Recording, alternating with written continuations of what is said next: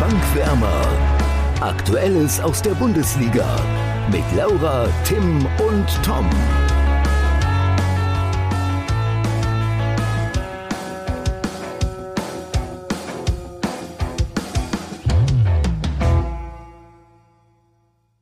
Frankfurter Mimosen, Schalker Wahnsinn und Bielefelds Schrei nach mehr medialer Aufmerksamkeit. Wird die Bundesliga allmählich zur Seifenoper, Laura und Tim?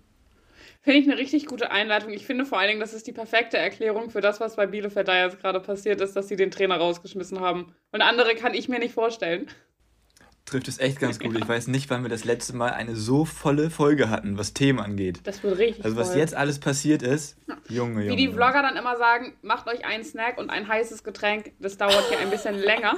Das sagen wir aber nicht. Ähm, oh, und ich würde sagen, bevor wir... War auch nicht ganz ernst gemeint. Gut, bevor wir bei der Seifenoper einsteigen, Fußball wurde auch noch gespielt und ich würde sagen, dem widmen wir uns wie gewohnt zuerst, oder? Ja. Ja, ich würde sagen, Topspiel, Leipzig gegen Gladbach und das unser Topspiel war endlich auch mal ein Topspiel, oder? Also. Definitiv. Ich sag mal zuerst unsere Tipps, damit wir das hinter uns gebracht haben. ähm, ja, Laura tippt 2 zu 1 für Leipzig, Tom tippt 3 zu 1, ich tippe 1 zu 1 und war so unfassbar dicht dran, wenn dieser Alexander Sörlot nicht gewesen wäre. In der 94. Minute hätte ich hier den Punkt mitgenommen. Somit geht der Punkt an Laura. Und jetzt bin ich letzter. Laura hat 8, äh, Tom hat acht Punkte, Laura hat sechs Punkte und ich habe fünf Punkte. Ihr habt mich schon abgeschrieben, ähm, aber das war zu früh. ja, ja, ja. Ja, ich spüre schon ein bisschen Druck, ehrlich gesagt. Ja. ja, ich auch. Aber egal. ähm, zum Spiel würde ich sagen, ähm, Gladbach total überfordert. Ähm, allerdings die ersten 10 Minuten oder die ersten 20 Minuten oder ja, so irgendwie in dem Dreh, ähm, waren sie noch ein bisschen besser drin, haben Leipzig auch relativ früh angelaufen. Das fand ich halt überraschend. Und da hat Leipzig halt erschreckend viele Fehler gemacht. Und daraus sind ja auch so dann diese Chancen für, die, für das 1-0 und für das 2-0 entstanden. Und da hat Gladbach halt was gemacht, was sie überhaupt nicht ausgezeichnet hat diese Saison. Denn die haben zwei Torchancen genutzt und zwei Tore geschossen. Ich glaube, damit hätte wirklich keiner gerechnet, dass es so früh 2-0 steht. Ähm, einige von uns sagen vielleicht, dass sie reif gespielt haben. Ähm, ich glaube. ähm, ich glaube nur, dass sie auf jeden Fall viel, viel Glück hatten.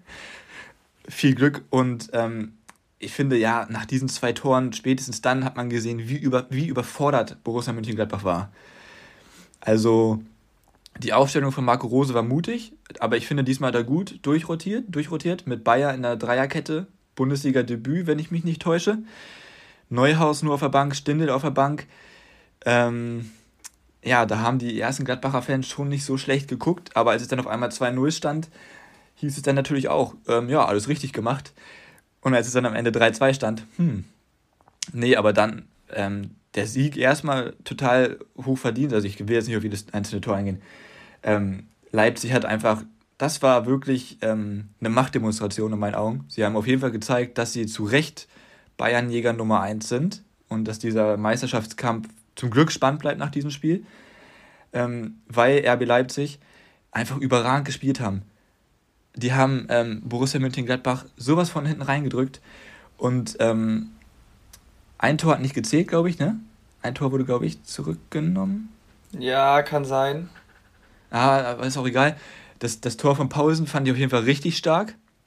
Ähm, und ja, das Tor von Sörlot, also über den Elfmeter, äh, nicht Elfmeter, über die, über die Entscheidung, dass das Tor gegeben wird, äh, wurde ja viel diskutiert, um es gleich mal vorwegzunehmen. Ähm, es wurde ja auch schon, glaube ich, gesagt, dass es äh, alles gut ist, also richtige Entscheidung. Selbst Marco Rose hat es gesagt, nach dem Spiel nochmal mit ein bisschen Abstand.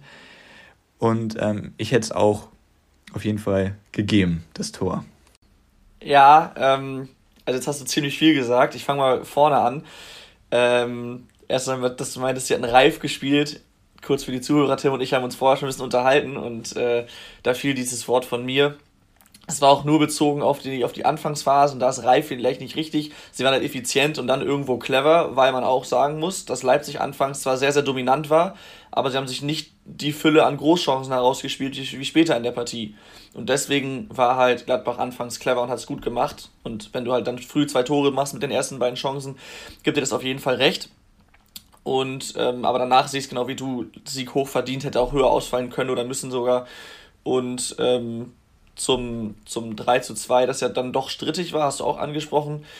Ähm, ich finde diese Dinger generell immer sehr, sehr schwierig und für mich sind das eigentlich, eigentlich immer Kann-Entscheidungen, weil so, es war ein leichter bis, ja, leichter Schubser war es und so ein leichter Schubser ist irgendwo Leicht immer. Leicht bis mittelschwer, wie der Kommentator das Ja, ich würde ich würd, ich würd das mittelschwer aber eher in Klammern setzen. Ähm, aber diese kleinen Schubser sind immer entscheidend in solchen Zweikämpfen aber die sind halt eben nicht so doll, dass man sagen kann, klares Foul. Und dann muss man halt so ein bisschen gucken, das hat der Schiri-Experte bei Sky danach gesagt, dass man halt die generelle Linie des Schiris, das war Gräfe, glaube ich, in dem Spiel, ähm, beachten muss. Und bei der Linie, die Gräfe hatte, finde ich es auch legitim, das Ganze nicht abzupfeifen. Aber ich kann natürlich verstehen, dass die Gladbacher sich da ein bisschen drüber aufregen und das, das, das ärgerlich finden, weil es halt eben so Kann-Entscheidungen sind, die mal gepfiffen werden und mal nicht. Ja, aber ich sag's, wie es ist. Ähm, wenn Lazaro fällt, weil Lazaro schiebt er da ja weg, ähm, dann könnte ich mir vorstellen, dass er sich das wirklich nochmal eher anschaut. Ich weiß, es ist immer eklig und nervig, dass sich alle fallen lassen, aber vielleicht wäre es in der Situation auch einfach cleverer gewesen. Also, ich weiß ja. nicht. Ich glaube, ich hätte mich einfach, wenn ich den Kontakt gespürt hätte und weiß, okay, hinter mir steht Sirlot, gegen den gewinne ich sowieso kein Kopfballduell, weil es eine Maschine ist, dann, also ist er ja. Das darf man ruhig sagen, auch wenn er jetzt nicht so gut war bisher, aber ähm, der bringt schon viel Physis mit, das stimmt, ja. Ja, klar, also wenn er da fällt, vielleicht pfeift das dann auf der anderen Seite. Gut, ist jetzt alles hypothetisch, aber ich glaube, wenn er da fallen würde, würde man bei so einem leichten, leichten Schubser sogar fast von der Schwalbe sprechen oder würde es ein bisschen so aussehen.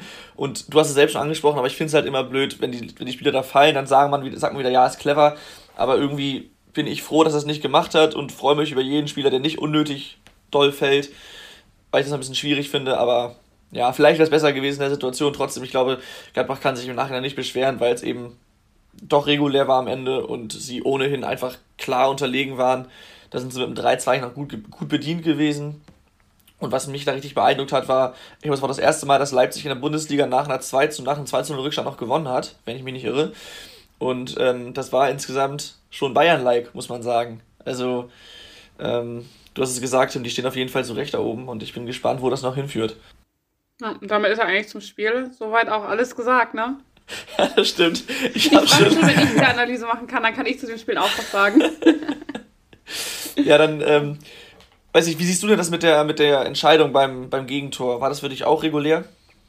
Ja, war es, ähm, finde ich schon. Ich finde, es ist kein Foul. Er schiebt ihn von sich weg, aber ich finde, das ist normaler Körpereinsatz. Ähm, ich hätte es auch nicht gepfiffen.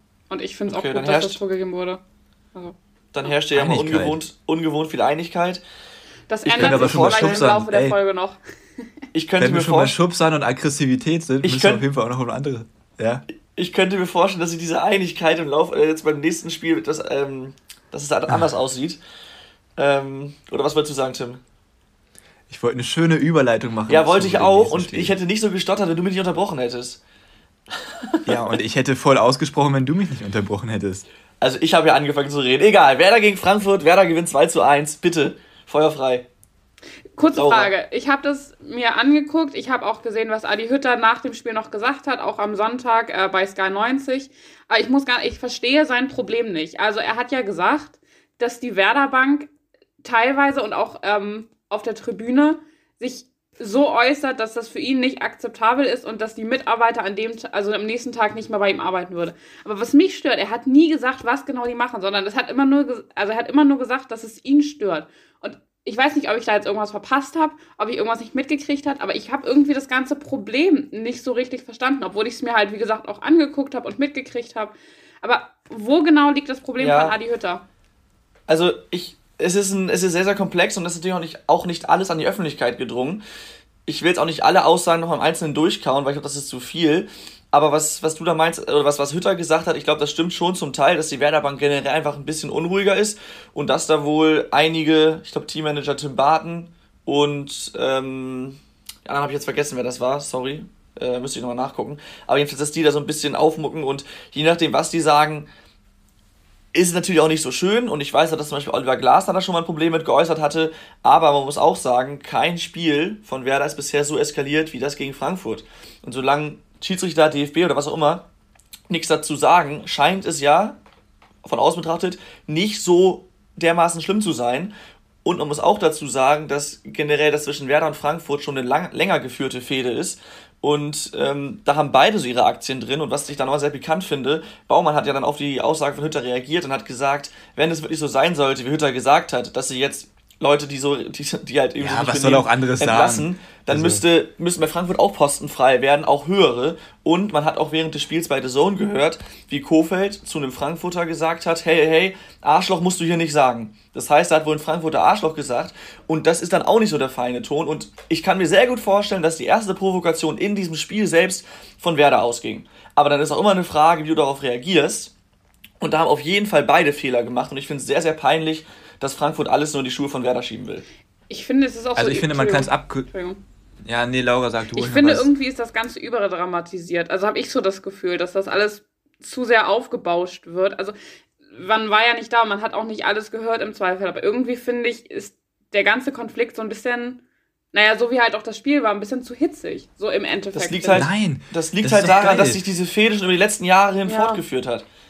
Aber es ist doch geil. Solche Emotionen hat man nicht bei Geisterspielen. Und das ist doch das, was den Fußball auszeichnet. Und ich meine, jetzt regen sich alle darüber auf, ja. Und ja, es ist unsportlich, wenn einer Arschloch sagt, aber dann guck doch mal am Sonntag auf den Kreisliga-Platz, ey.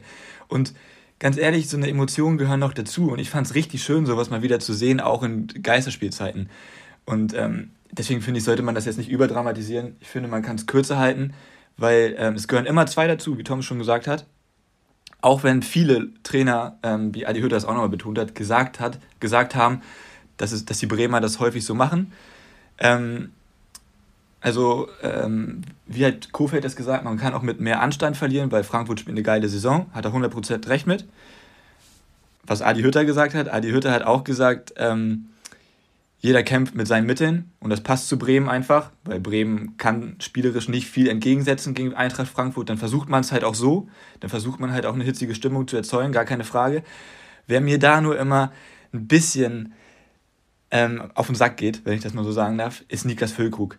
Der sitzt auf der Bank, der, der reißt nichts, weißt du, der wird für die letzten zehn Minuten meistens eingewechselt. Klar, war auch lange verletzt, aber der reißt wirklich nichts und dann provoziert er da Kostic aufs Übelste ich weiß nicht, ob das so sein muss. Und Füllkrug ist für mich so ein Standardbild für unsportliche Bremer. Okay, ähm, also mit Füllkrug erstmal, dass der nichts bringt. Wenn man mal guckt, vor seinen Verletzungen, die er jetzt die Saison hatte, da hat er viel getroffen und auch sonst ist er, glaube ich, ein, ein Stürmer, der in der Liga auf jeden Fall einen Unterschied machen kann. Und der ist jetzt langsam wieder fit. Ich ähm, würde nicht sagen, dass der nichts bringt. Und ja, der ist, der provoziert dann gerne und der ist dann auch so ein Typ, der eklig ist, den du als Gegner, glaube ich, hast, aber in deiner Mannschaft liebst du ihn. Ähm, da hat, glaube ich, jeder Verein schon mal solche Spieler gehabt oder auch noch aktuell welche im Kader. Bremen hat davon auch den einen oder anderen. Ja, und man muss halt auch sagen, also Adi Hütter hat ja gesagt nach dem Spiel, ich hatte das Gefühl, dass die Bremer, vor allem Niklas Füllkrug, es speziell auf Martin Hinteregger abgesehen haben. So, und da kein muss ich, Wunder, was er vorher gibt. Eben, ja. kein Wunder. Und das ist nämlich, wie du in den Wald hineinrufst, du schaltest auch heraus. Und ich denke mal, alle erinnern sich an die, an die Aussagen von Hinteregger zu Selke, mit denen er meiner Meinung nach komplett recht hat, aber es war einfach unkollegial oder wie auch immer, damit hat er was, eine Reaktion bei den Bremern provoziert und die kommt jetzt und da muss man sich nicht wundern, wenn dann Werder da auch mal richtig schön hinterhergeht und man muss ja auch sagen, es war keine übertriebene Härte von Werder, es war nur verbal, das heißt, da haben sie keine Verletzungen in Kauf genommen und sowas oder sowas, sondern einfach nur provoziert und es hat geklappt. So, und dann finde ich es immer sehr, sehr schwierig, sich als Opfer hinzustellen, als, als Eintracht Frankfurt, also als alleiniges Opfer und zu sagen, das hätte mit Niveau nichts zu tun. Ja, und ich finde, da unterscheiden sich halt die Spitzenmannschaften, ähm, weil Adi Hütter ja immer von seiner Mannschaft als Spitzenmannschaft spricht. Die Bayern hätten sich nie im Leben so provozieren lassen. Und Bayern ist ja die einzige Spitzenmannschaft in Deutschland, gar keine Frage, ne? So, man darf sich nicht so provozieren lassen, vor allem von einer Mannschaft, die so weit Spiel unter dem eigenen spielerischen Niveau liegt. Weißt du, das ist so, es ist doch klar, dass man da vielleicht auf andere Mittel zurückgreifen muss, aber man muss doch nicht sich so aus, der, aus seinem Konzept bringen lassen, weil ich finde, ich habe, so wie ich es gesehen habe in den Highlights, ich habe mir das Spiel nicht angeguckt, in der ersten Halbzeit war Frankfurt noch spielbestimmender.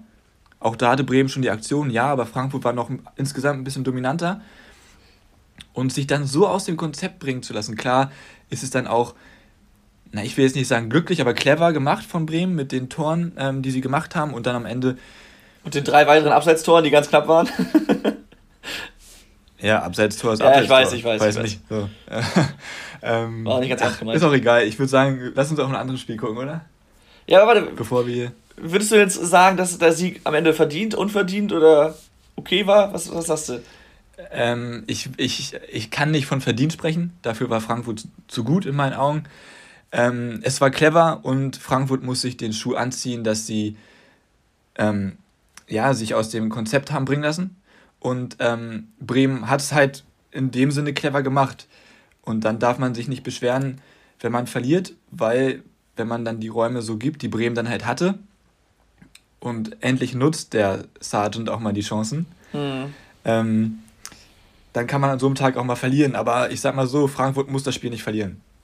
Nee, das stimmt. Also sie waren vor allem die erste halbe Stunde waren sie klar besser, richtig dominant. Sie waren auch danach weiterhin spielbestimmt, aber sie waren eben nicht mehr zwingend. Und dann kam Werder plötzlich zur Chance und hat halt, wie du schon gesagt hast, äh, waren sie gefährlich im Umschalten, haben die Räume ja hinter der offensiven Frankfurter Hintermannschaft gefunden. Und deswegen letztlich hatte Werder am Ende sogar dann mehr Chancen, weil Frankfurt sich eben aus dem Konzept bringen lassen und dann, ja, wie gesagt, mit Anstand verlieren. Aber du hast schon angesprochen, lass zum nächsten Spiel schauen. Warum wir gerade mit Anstand verlieren sind, ne? jetzt bin ich gespannt. Ja, wir reden ja jetzt über das Schalke-Spiel, würde ich mal sagen. Ähm, ja. Ich finde, das ist so das absolute Beispiel von, wie man nicht mit Anstand verliert. Schalke. Also, was da letzte Woche passiert ist, finde ich, ist so ein richtiges, richtiges Armutszeugnis. Und ähm, so, ich kann das verstehen, wenn Spieler sich über den Trainer ärgern, aber ich finde, es ist auch ein Armutszeugnis, so wie Christian Groß das gesagt hat, dass sie dann nicht zu ihm als Trainer kommen und sagen, ey, wir haben hier ein Problem, sondern direkt wie so kleine Petzen zum Sportvorstand laufen und sagen, wir wollen den hier nicht. Ich finde, das ist so Kindergarten und so Armutszeugnis. Also so habe ich das jetzt mitgekriegt, dass sie halt nicht mit dem Trainer gesprochen haben, dass sie nicht damit zufrieden sind, wie er seine Arbeit macht, dass sie halt das blöd finden, dass er die Namen immer verwechselt und sich nicht merken kann, wer wer ist. Und auch, dass sie mit der taktischen Massimo Schlipp. Entschuldigung. Ja. äh, und auch, dass sie mit der taktischen Aufstellung nicht zufrieden sind. Aber ich finde, dann geht man doch zum Trainer und sagt, ey Trainer, wir sind hier unzufrieden, können wir nicht eine andere Lösung finden, finden und laufen nicht zum Sportvorstand und sagen, dass der weg soll. Also das ist doch, also vor allen Dingen finde ich, dass man muss sich ja als Spieler auch selber ankreiden. Ja, die taktische Aufstellung ist vielleicht nicht immer richtig, aber das haben sie auch unter Wagner nicht hingekriegt, das haben sie unter Baum nicht hingekriegt. Also es ist ja jetzt nicht nur der Trainer, der da schuld ist. Und deswegen finde ich, ist das Ganze so ein richtiges Armutszeugnis immer für Schalke.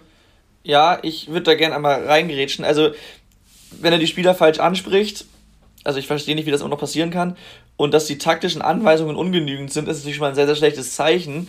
Und die Mannschaft, ja, klar, du kannst dann mit dem Trainer sprechen, aber wenn der Trainer taktisch einfach nicht mehr drauf hat, dann bringt das Gespräch auch nichts. Ja, ja aber so, dann musst du trotzdem, trotzdem, warte ganz kurz, dann musst du trotzdem vorher das Gespräch erstmal mit dem Trainer suchen und ja, dann. Ja, natürlich. So, ne? Und was da für mich nochmal mit reinspielt, die Spieler haben es jetzt unter dem vierten Trainer in dieser Saison nicht geschafft, Leistung und Ergebnisse zu liefern. Und spätestens dann solltest du auch dich selbst mal hinterfragen, zumal ich finde, dass die Leistung unter Groß auf gar keinen Fall schlechter wurde, sondern zumindest ein Stück weit eher besser. Und sie haben auch nicht schlechter gepunktet als vorher. Viel schlechter ging ja auch nicht. Aber das muss man dazu sagen. Und äh, ja, Lothar Matthäus hat gesagt, es ist nochmal eine aller, aller, aller, allerletzte Chance jetzt für Schalke. Aber ja, egal wer da übernimmt, ich kann mir nicht vorstellen, dass irgendein Trainer, egal wer es ist, da jetzt noch was aufbauen kann. Ja. Stand jetzt soll es also ja Gramozis sein. Entschuldigung. Ja, also ich finde, man muss es erstmal aus verschiedenen Perspektiven betrachten. Erstmal die Spieler. Ich finde es legitim, zum Sportvorstand zu gehen und sich über den Trainer zu beschweren, wenn der Trainer die Namen verwechselt, wenn der Trainer mit der falschen Sprache den falschen Spieler anspricht. Also sorry, aber dann kannst du mit dem Trainer in meinen Augen auch nicht vernünftig sprechen.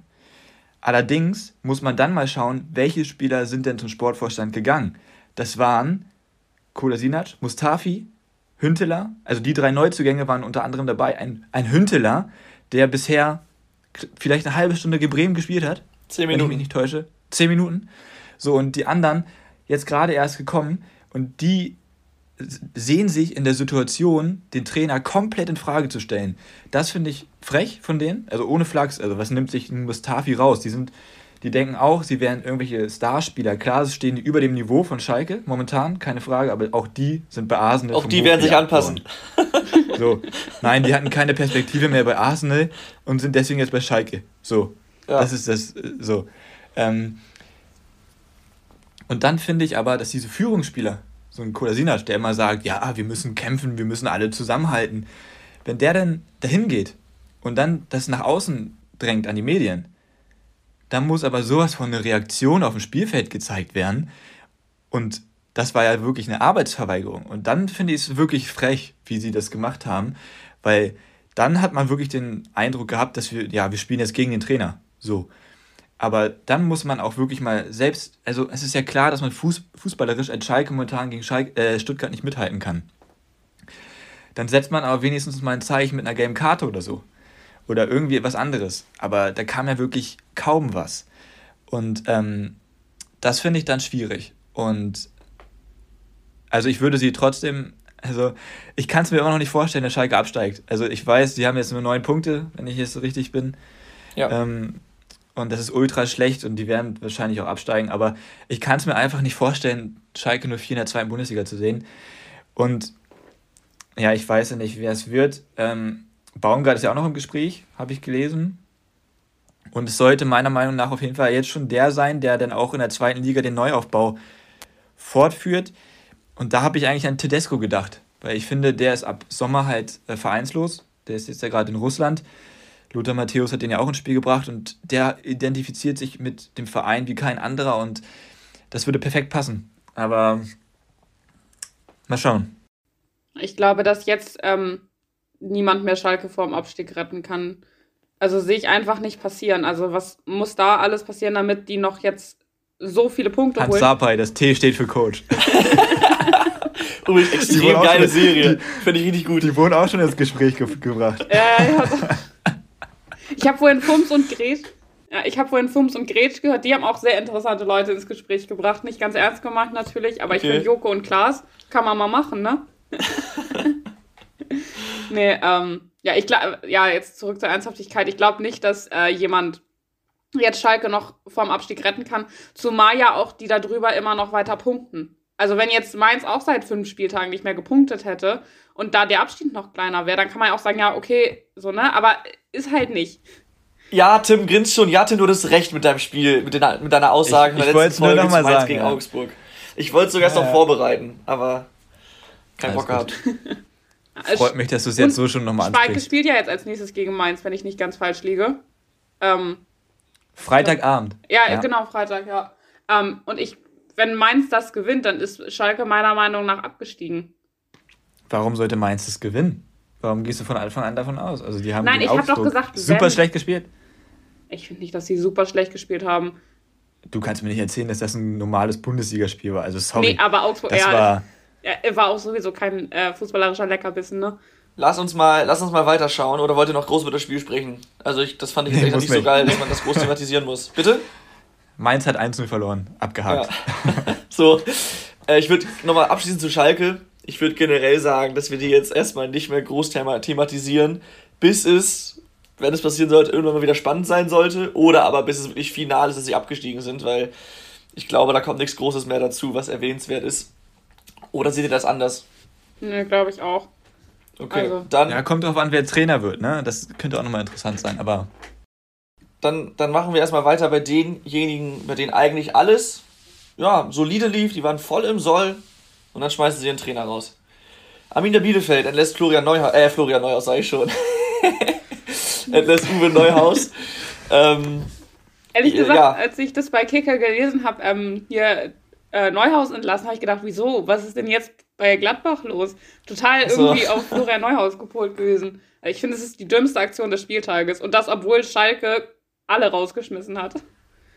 Ja, war auch mein erster Gedanke. Aber ich habe jetzt gelesen, dass äh, man sich bei Bielefeld darauf verständigt hat, dass Neuhaus nach der Saison so oder so hätte gehen sollen. Und als Grund wurde angegeben oder wird vermutet, interne Differenzen, vor allem was die Ausbildung junger Spieler angeht. Bielefeld sich, sieht sich generell als Ausbildungsverein und will sich auch dementsprechend aufstellen. Neuhaus scheint da angeblich was gegen, zu gegen gehabt zu haben oder wollte das eben nicht so machen, wie der Verein es wollte. Und dann ist eine Trennung leider unausweichlich. Warum sie es jetzt schon gemacht haben, soll wohl daran gelegen haben, dass die aktuelle Entwicklung einfach nicht gut war, dass sie jetzt viele Spiele verloren haben. Man muss aber mal gucken, gegen wen sie gespielt haben. Ich habe es jetzt gar nicht genau vor Augen, aber unter anderem gegen Bayern, wo sie einen Punkt geholt haben, gegen Dortmund, ich weiß gar nicht gegen wen noch, aber die hatten jetzt starke Gegner zuletzt, haben noch das Nachholspiel gegen Werder in der Hinterhand, wo sie auch keinesfalls chancenlos sind.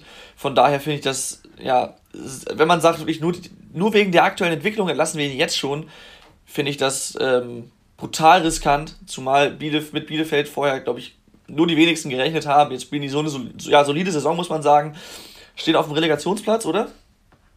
Ja, in Schlagdistanz zu den Nicht-Abstiegsplätzen.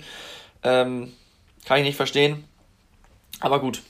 Also das mit den internen Differenzen kann ich auch verstehen, das hatte ich auch gelesen. Aber ich finde, dann hätte man sich einfach zum Sommer hin trennen sollen und jetzt das noch zu Ende spielen sollen, weil ich sehe Bielefeld ehrlich gesagt nicht akut abstiegsbedroht.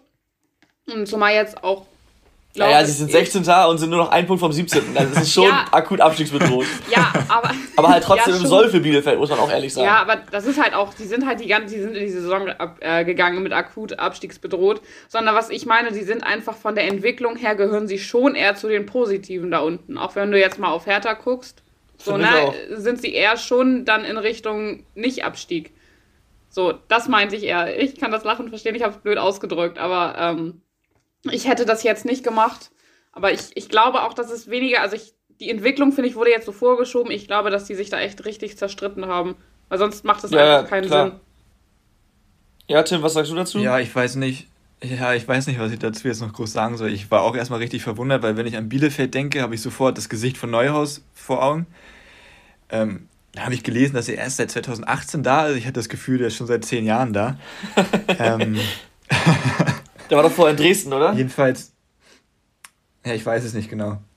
Jedenfalls, ähm, ja, also ich, das mit den internen Differenzen wusste ich nicht. Ähm, das ist dann natürlich immer ein Punkt, so kannst du nicht arbeiten, weil du musst einander vertrauen können, ganz klar.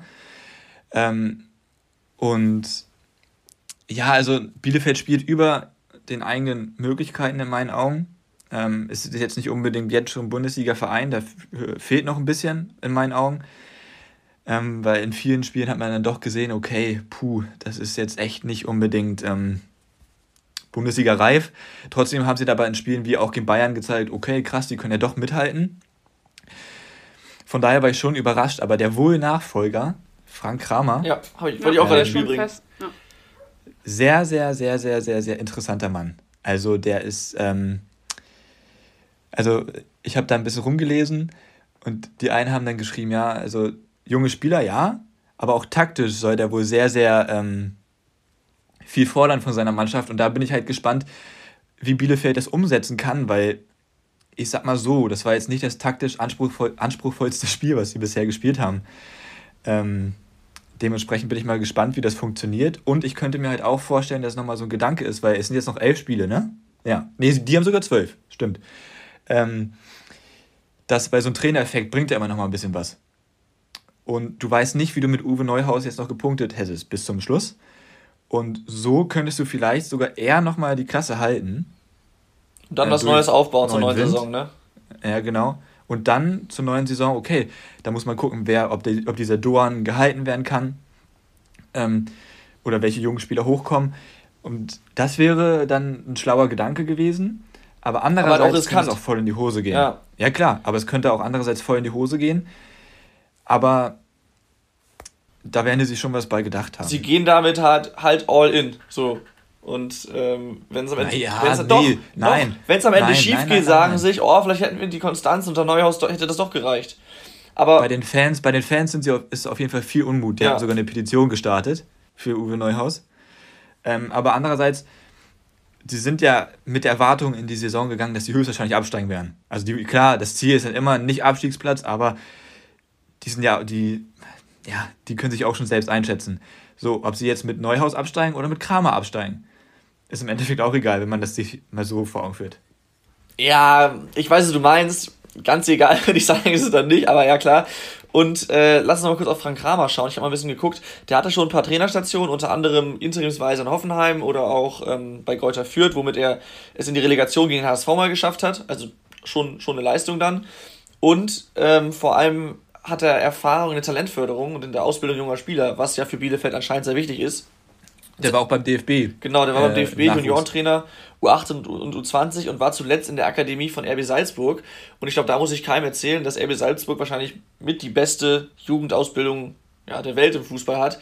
Von daher ähm, wird er da schon, da schon einiges wissen und dann bin ich gespannt, was sie unter dem leisten können. Und ich ärgere mich, dass es abermals gefühlt jedes Mal so ist, dass der, der na jetzt übernächste Gegner von Werder seinen Trainer entlässt. Das ist äh, bisschen blöd, aber gut. Und heute, und heute Abend am Dienstag äh, schön Pokaltom, war? Nee. Nee, fällt aus. Das war ja. ja du bist ja Mann, gar nicht informiert. Ja. Laura. Laura, also. Aber es spielt ja, spielt ja Dortmund gegen Gladbach und. Äh, Oh ja, da bin ich auch gespannt. Bin ich auch gespannt und ähm, damit hat Dortmund gleich zwei richtige Brecher vor der Nase, wenn wir auf den nächsten Spieltag schauen. Da steht oh. unser nächstes Topspiel an mit Bayern gegen Dortmund. Ich glaube, da führt kein Weg dran vorbei, das als Topspiel zu nehmen, oder? Das war eine schöne Überleitung wieder. Der Stift ist schon rausgeholt. Laura, magst du anfangen? Ja. Also Tipp abgeben, ne? Ja, ja, ja. Ähm, ich bin mir nicht ganz sicher, was ich tippen soll. Ich habe jetzt hin und her überlegt, so. Ich würde aber fast auf dem Unentschieden, ehrlich gesagt, tippen. Ähm, und deswegen tippe ich 2 zu 2. Ohne das jetzt groß auszuführen. Okay. Wird notiert? ja, also das Ding ist, Dortmund hat in den letzten Jahren, glaube ich, in München immer derbe auf den Sack bekommen. Deswegen spricht eigentlich auch vieles für, eine für einen hohen Sieg der Bayern.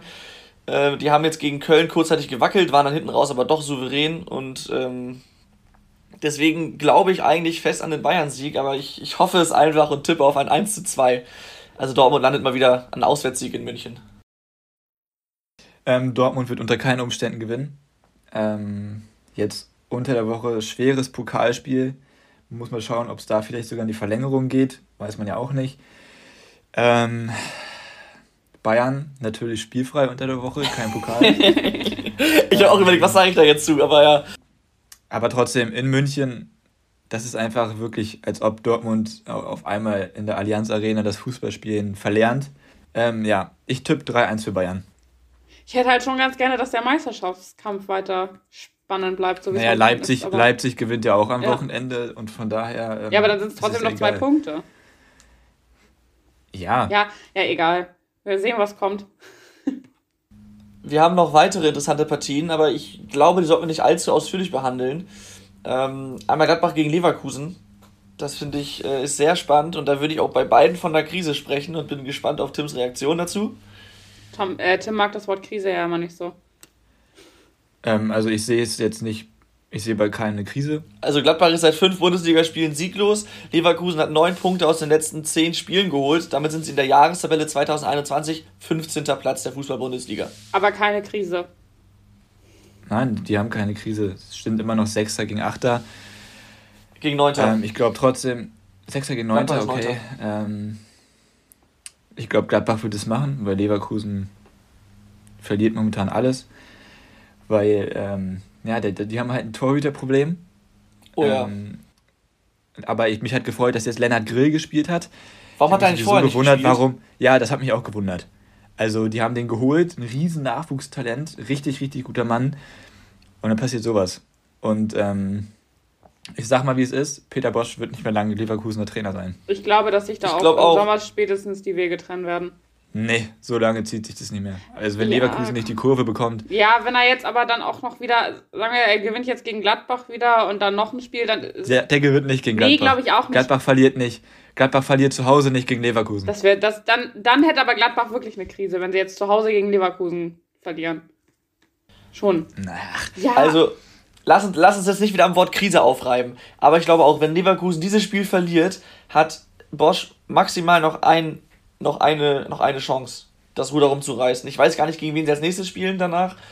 Aber ja, sie sind jetzt vier Punkte vor Gladbach. Wenn sie, wenn sie verlieren sollten, sind sie nur noch ähm, ein Punkt vor Gladbach und äh, je nachdem, wie, wie Union parallel spielt und auch Freiburg, könnte es, ja gut, da ist das Torverhältnis auf, auf Leverkusener Seite, aber trotzdem, da könnte es auch noch eng werden, dass sie die Europa League-Plätze sogar noch verlieren. Von daher, ich glaube auch Bosch muss sich da richtig, äh, oder Leverkusen muss sich richtig für den eigenen Trainer ins Zeug legen. Aber die haben auch Pech hier. Fosu Mensa jetzt schon der dritte mit Kreuzbandriss. Ja, das stimmt. Wahrscheinlich muss da der Athletiktrainer als nächstes gehen, weil die haben alle verletzt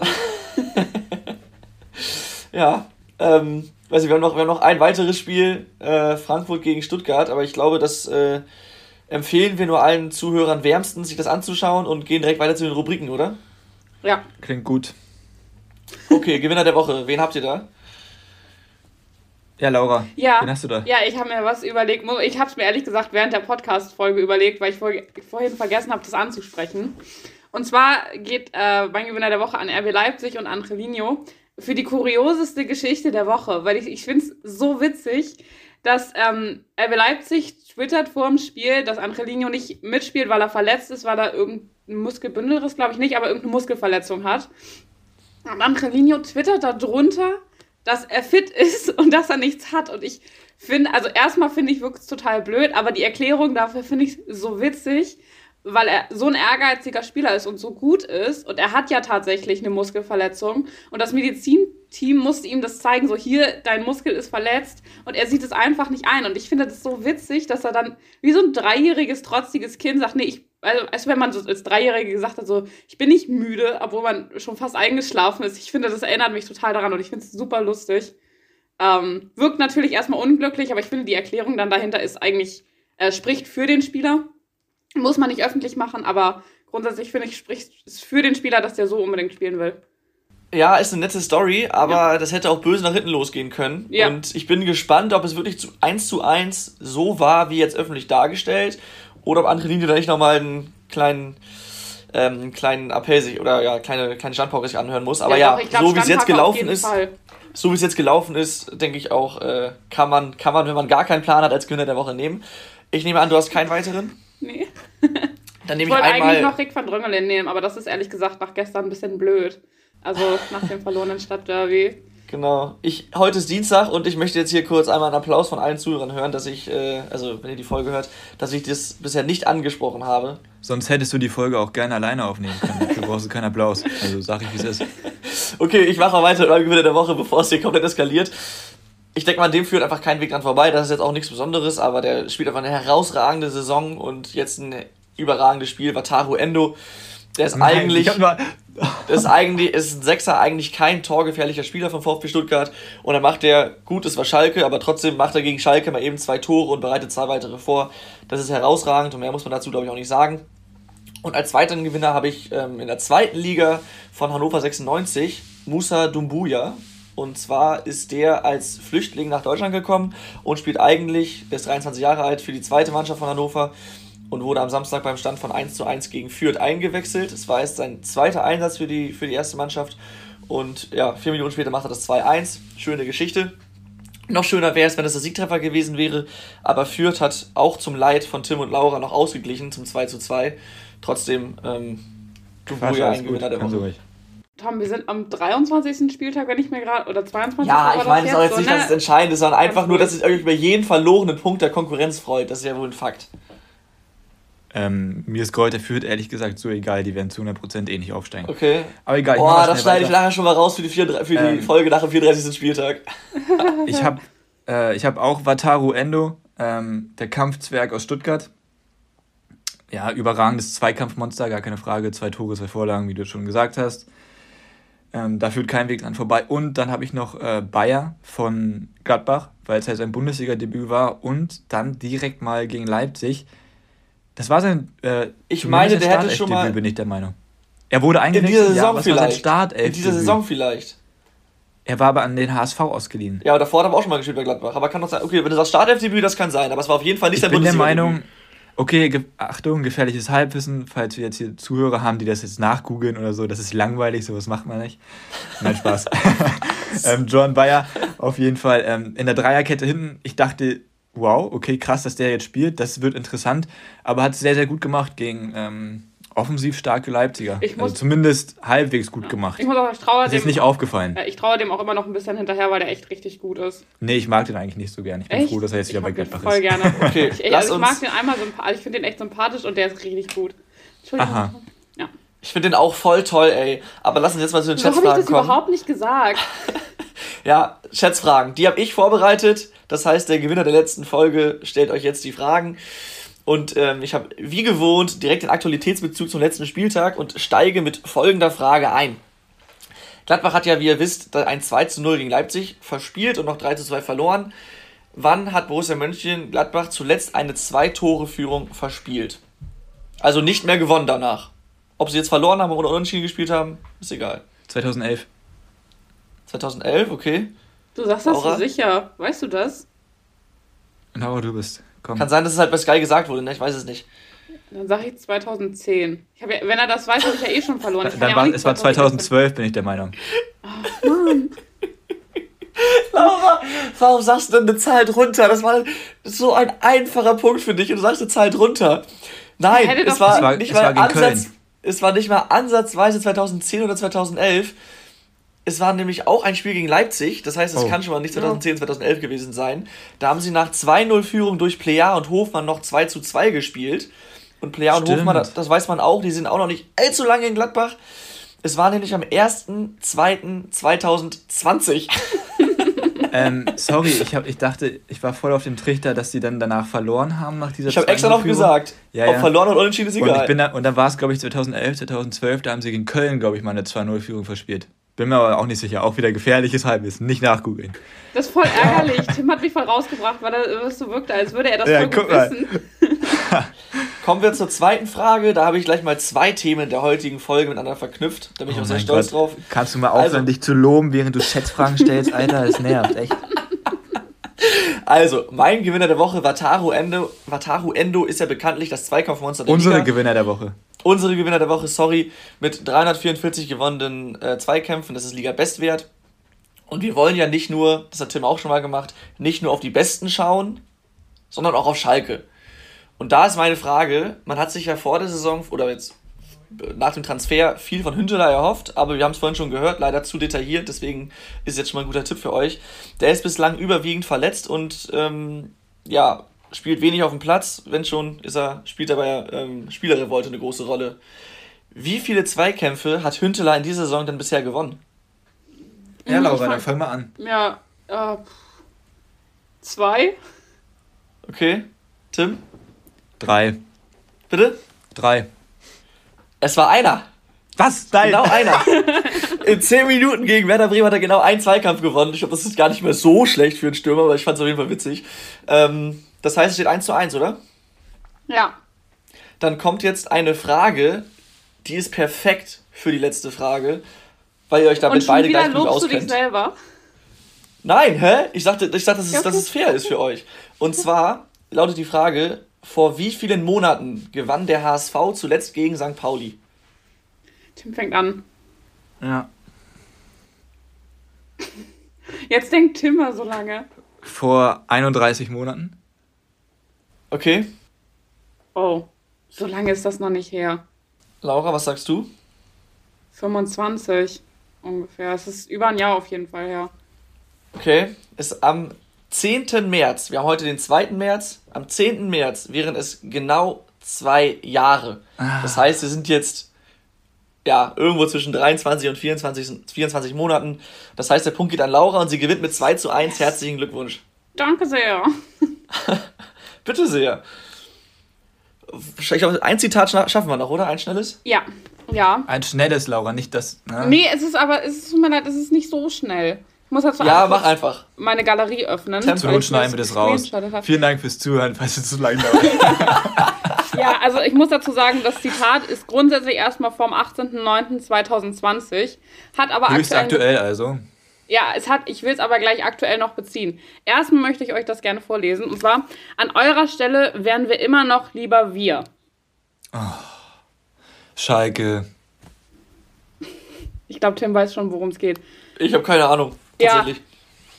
Ja, ja okay. Ähm, jedenfalls hat äh, Schalke das an den HSV getwittert, nachdem die zu der Niederlage gegen ähm, FC Bayern damals gesagt haben, Kopf hoch, Schalke kann mal passieren weil wir ja auch äh, ab und zu mal gegen Schalke, äh, gegen Bayern verloren haben. Immerhin so. hattet ihr den Anstand, danach noch einen Grillen zu veranstalten. ja, und worauf ich das jetzt beziehen möchte und weil mich das in letzter Zeit wirklich ärgert, ist tatsächlich die Berichterstattung über den HSV, weil ich es teilweise echt unter aller Sau finde. Muss ich ganz ehrlich sagen. Ich weiß nicht, ob ihr das auch mitkriegt, aber bei Sky, wenn Jonas Boll zum fünften Mal wiederholen muss, dass äh, die Präsidenten vom EV nichts mit der Fußballmannschaft zu tun haben. Und ich finde das, also muss ich jetzt echt mal meinem Ärger ein bisschen Luft machen, weil mich das jede Woche wieder und wieder aufregt, weil ich finde, Jonas Boll sagt es immer sehr, sehr gut. dass die Präsidenten vom EV halt nichts mit der Fußballmannschaft zu tun haben. Haben sie auch nicht. Und auch das Problem, das es beim EV gibt, hat nichts mit der Fußballmannschaft zu tun. Und es nervt mich einfach, was für, also so jetzt, man kennt das wahrscheinlich auch als andere Traditionsvereine, was für eine Riesenmücke da teilweise gemacht, äh, ein Riesenelefant aus so kleinen Sachen So eine Riesenmücke ist da im Raum. nee, aber es ärgert mich, es ärgert mich halt wirklich, weil ich teilweise Entschuldigung, Laura, erzähl weiter. Ich finde das so witzig, sorry. Ja, ja. Mist. Ähm, weil es einfach der HSV arbeitet, also klar ist das jetzt blöd, ehrlich gesagt, nach dem Stadtderby gestern zu sagen, so, aber der HSV arbeitet eigentlich diese Saison und auch letzte Saison sehr gut, auch gerade mit Jonas Bolt, der macht einen richtig, richtig guten Job und trotzdem ist die Berichterstattung immer negativ und ich finde es teilweise so nervig und ich kann das auch echt nicht mehr ab, ey. Ich finde es richtig zum Kotzen. So, jetzt einer von euch. Ich kann dazu gar nichts sagen. Also ich äh, habe das tatsächlich so nicht mitbekommen, muss ich offen eingestehen. Deswegen will ich mich da auch vornehm zurückhalten. Ich würde nur kurz vorschlagen, dass wir die Folge auf jeden Fall irgendwie eine riesige Mücke oder sowas nennen. oh Mann. Ähm, ich, will das, ich will das abkürzen. Ähm, ich kann deinen Unmut verstehen, Laura, aber dann musst, musst du die HSV-Brille absetzen. Es das wird hat nichts mit HSV-Brille zu tun. Es ist über, einfach faktisch unrichtig. Es wird, es also wird, es wird aber, einfach juristisch es wird, Laura, lass mich doch jetzt mal ausreden, meine Güte. ja, ich sag gleich was dazu. Weißt du, ich weiß, du bist ein großer Jonas Beuth-Fan und du bist ein großer HSV-Fan, ich auch. Aber über jeden Verein wird so berichtet. Frag mal die Gladbach-Fans, wie es denen gerade ja. geht. Marco Rose muss auf jeder Pressekonferenz irgendwelche Fragen beantworten, logischerweise, zu seiner Zukunft beim BVB. Und dann liegt es an den Verantwortlichen, trotz dieser ständigen blöden Nachfragen in Ruhe weiterzuarbeiten. Und das macht Jonas Beuth richtig gut, weil es ist Ruhe beim HSV. Auch wenn die Berichterstattung immer schlecht ist. Und der HSV e.V. hat auch was mit der HSV AG zu tun. Das habe ich auch das, so nicht gesagt. Das äh, stimmt so. Naja, du hast gesagt, der e.V. hat mit dem Fußball nichts zu tun. Nicht mit der und Fußballmannschaft, es ist getrennt. Indirekt, indirekt hat das trotzdem was miteinander zu tun. Ja, und das ist nämlich das, und das ist nämlich das, was immer berichtet wird, aber das stimmt faktisch einfach nicht. Doch, Nein, weil nämlich die Präsidenten, also es geht ja um den einen, ähm, also um den stellvertretenden Präsidenten Thomas Schulz. Und die Abteilungen des EV haben ein Problem mit dem und deswegen sind jetzt alle zurückgetreten, inklusive Marcel Jansen, der auch im Aufsichtsrat sitzt, der da aber auch noch weiter sitzen bleibt, weil er dann nicht als Präsident des ähm, EV sitzt, sondern als Marcel Jansen. Und er ist Aufsichtsratsvorsitzender äh, der AG und Präsident des EV, aber das hat grundsätzlich ist es die gleiche Person, aber es ist nicht voneinander abhängig. Und das ist nämlich das, was ich immer sage. Und auch äh, jetzt, was mich halt an dieser Berichterstattung so ärgert, dass es halt einfach nicht richtig rübergebracht wird, sondern dass immer gesagt wird, dass das miteinander verknüpft ist. Und klar ist es das, weil die EV, also weil der EV ähm, für die AG auch mitverantwortlich ist. Aber trotzdem hat dieser Präsident, also Thomas Schulz, hat damit überhaupt nichts zu tun. Der ist schon gar nicht mehr im Aufsichtsrat. Und zwar seit letztes Jahr im Herbst nicht mehr. Sky hat bestimmt zugehört und dementsprechend werden sie diese Nachfragen bestimmt auch in Zukunft weglassen. Hast du gut erklärt. Ähm ich würde ich würd sagen, wir beenden die Folge hier an der Stelle. Ähm, wie immer, vielen Dank fürs Zuhören, vor allem für die letzten drei Minuten Special Interest, dass ihr dazu gehört habt. Für diejenigen, die noch, die noch dabei sind. ähm, falls ihr da weitere Nachfragen zu habt, gerne einmal Laura schreiben. Die freut sich. Die äh, kann euch da bestimmt einen dreistündigen Monolog drüber halten, vielleicht sogar noch länger. Ansonsten, ja, macht's gut. Und ja, genau, mindestens fünf. Danke, Laura. Macht's gut und äh, hoffentlich bis nächste Woche. Ciao, ciao. Hau rein. Die Bankwärmer. Aktuelles aus der Bundesliga. Mit Laura, Tim und Tom.